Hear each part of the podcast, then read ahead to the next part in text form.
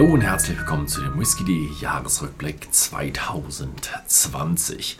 Ja, für die Welt des Whiskys, für die Nachrichten in der Welt des Whiskys war 2020 kein so gutes Jahr, denn durch die vermehrte Schließung des stationären Handels haben viele Konzerne und viele andere Whiskyfirmen, auch kleinere Whiskyfirmen, darauf verzichtet, ja, große neue Abfüllungen bekannt zu geben. Auch das Schließen der ganzen Messen hat dem neuen Whiskys auf dem Markt auch nicht gut getan.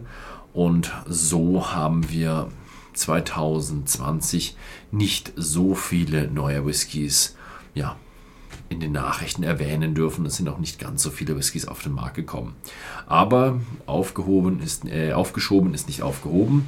Diese Whiskys sind vielleicht nicht abgefüllt worden. Sie durften im Fass weiter liegen und weiter reifen. Ich fange mal an. Es war ein schwieriges, turbulentes Jahr, denn viele Brennereien schlossen ihre Besucherzentrum auch schon relativ früh. Whisky-Festivals und Messen wurden extrem viele abgesagt. Es gab nur sehr, sehr vereinzelt an manchen Stellen, wo die Pandemie nicht so stark war, einzelne ja, Veranstaltungen zum Thema Whisky. Auch Anfang des Jahres gab es einen ja, großen Engpass an Desinfektionsmittel. Deswegen haben viele Whiskybrennereien auf Desinfektionsmittel umgestellt.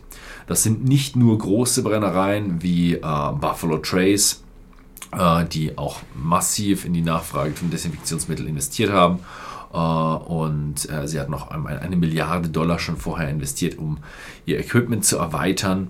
Auch namhafte Brennereien wie Heaven Hill, aber auch kleinere Brennereien wie Koval und äh, in Schottland war das Loch Lomond als große Brennerei, aber auch etliche kleinere Brennereien haben Alkohol hergestellt, mit dem dann Desinfektionsmittel hergestellt wurde für den Einsatz in äh, Krankenhäusern oder in sonstigen äh, Einrichtungen, die das benötigt haben. Ähm, dann komme ich jetzt mal zu etwas den positiveren Nachrichten. Es gibt einen neuen äh, Jack Daniels, Jack Daniels Tennessee Apple, ein Apfellikör mit Jack Daniels Old Number 7. Artback hat zwei neue Whiskys auf den Markt gebracht, den Artback Black und den Artback Wee Beastie. Ähm, Artback Black ist ein ja, eine Hommage an die ganzen Inselbewohner der Isle of Isla, hm, ja, nämlich den Schafen und dann machen sie wieder so, ja, sie sind das schwarze Schaf. Ah, ganz nette Geschichte, auch eine sehr, sehr schöne Verpackung. Der Artback Wee Beastie ist ein Standard äh, Artback im Sortiment. Er hat fünf Jahre, also ein junger Artback und Wee Beastie zielt so auf das äh, Wee ist klein und Beastie ist das Biest, also das kleine Biest. Und da spielen sie auf der, die Mücke an. Die Midgie, die es sehr, sehr, sehr häufig im Sommer in Schottland auf den Inseln oder auch in den Highlands gibt und die ja, zahlreiche Schotten in den Wahnsinn treibt, weil sie ja, sehr, sehr klein sind und sehr, sehr stark beißen. Also ziemliche Biester. Ja, greift den Ex-Bourbon, Ex-Oloroso Sherry Fässern. Ja, dann gab es einen neuen Lafroig 10 Jahre Cask Strength. Ja, die Legende kehrte zurück. Äh, jetzt mit 60,1% ABV. Ohne Farbe und Kühlfilterung. Dann hat McAllen auch nochmal ihr Standardsortiment erweitert um zwei neue Whiskys, den Double Cask 15 Jahre und den Double Cask 18 Jahre. Ähm, zur Reifung wurden amerikanische und europäische Sherryfässer verwendet. Beide 43 Prozent und beide bei whisky.de natürlich erhältlich.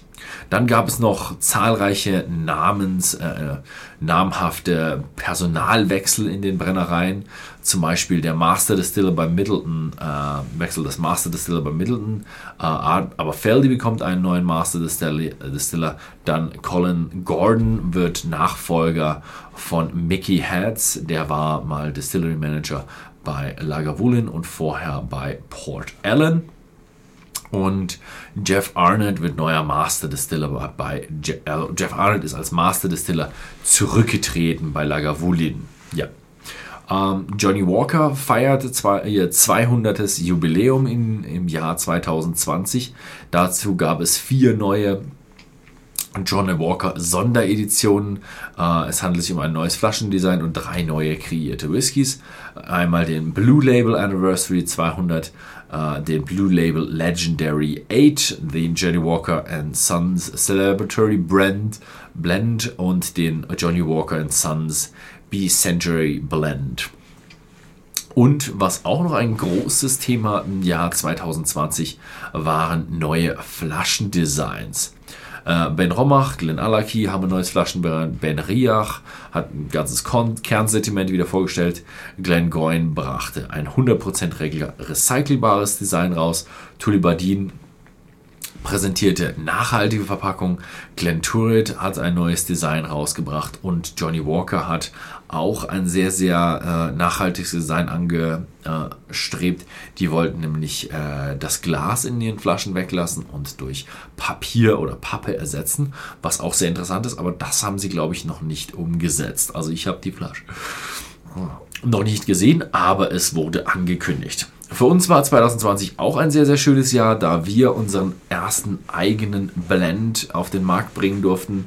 Äh, wir hatten den äh, Horst Lüning Malt bzw. Whisky.de Malt bei Horst Lüning ist die offizielle Bezeichnung. Ähm, aber das Thema ist natürlich Horst Lüning bei der Flasche, weil Horst Lüning sich an dem Malt verewigen durfte. Aber er hat extra nicht eine extrem hochpreisige extrem komplexen Whisky genommen, sondern einen schön trinkbaren, ein bisschen komplexen schon Whisky mit, äh, was sind es, zehn Jahre hat er gehabt, ne? zehn Jahre er und ich habe den sogar auf elf erweitern können. Und äh, ich habe einen rausgebracht, äh, der heißt Highland Cattle mit einem hohen Sherryfassanteil, während der Horst einen niedrigen Sherryfassanteil gehabt hat, weil er einen leichten süßen Whisky haben wollte und ich wollte einen sehr, sehr fruchtigen Whisky. Beide sind äh, komplex, bezahlbar und authentisch. Beide Abfüllungen 46%, nicht kühl gefiltert, nicht gefärbt und mit Altersangabe. Also der vom Horst 10 und meiner 11. Eigentlich war meiner auch mit 10 geplant, aber durch die Fassauswahl und die Geschmäcker ist dann irgendwie, ja, haben wir doch nur 11-Jährige drin gehabt und haben gesagt, warum nicht auch noch das eine Jahr mehr draufschreiben. Gut, ja, das war's in dem Jahr 2020. So viele Nachrichten gab es leider nicht, die besonders herausgestochen haben. Ähm, ich wünsche euch einen guten Rutsch. Vielen Dank fürs Zusehen und bis zum nächsten Mal.